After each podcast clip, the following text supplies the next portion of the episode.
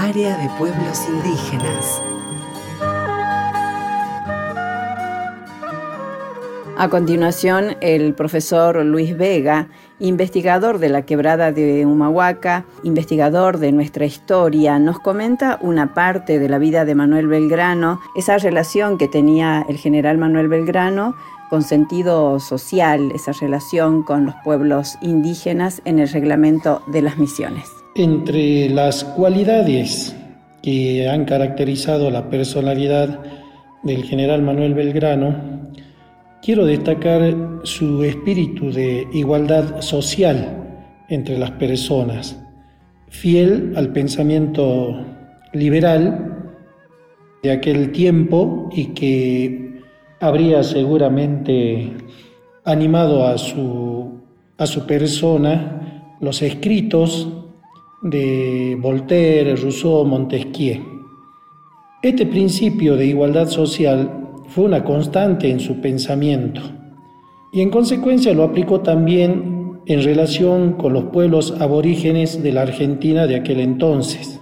En este sentido, por ejemplo, destacó su iniciativa en cuanto a la redacción de un primer proyecto constitucional que lo denominó Reglamento para el régimen político, administrativo y reforma de los pueblos de las misiones, y lo hizo en ocasión de llevar a cabo la primera expedición militar al Paraguay y que al pasar por la zona del litoral argentino pudo evidenciar la desigualdad social y el maltrato a los que eran sometidos los aborígenes de ese lugar.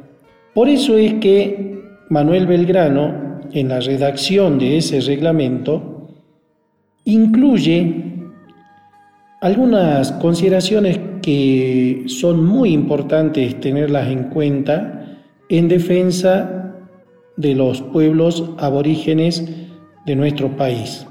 Por ejemplo, el derecho a la propiedad, el derecho a la tierra, a la educación, de ejercer un comercio entre las comunidades aborígenes, la igualdad entre criollos y naturales, la elección de un diputado aborigen para que los represente en el futuro Congreso Nacional, como así también el ejercicio de los derechos laborales.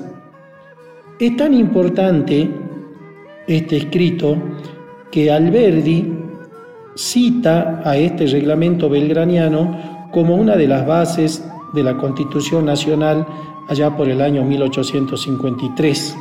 Otro punto importante creo yo que debemos tener en cuenta es que en ocasión de discutirse la forma de gobierno que debía adoptar nuestro país en el Congreso de Tucumán, Belgrano expuso claramente sobre la conveniencia de una monarquía constitucional teniendo como rey a la figura de un inca, es decir, la monarquía constitucional incaica.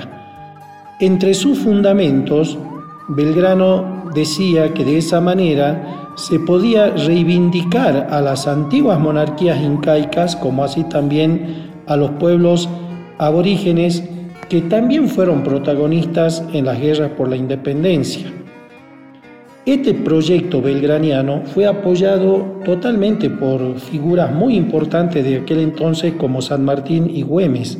Es más, el general José de San Martín lo tildó de un admirable plan del Inca en manos de Manuel Belgrano. Informó Elisa del Carmen Centeno del área de pueblos indígenas de Radio Nacional.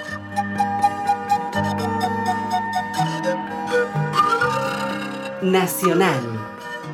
Radio Pluricultural.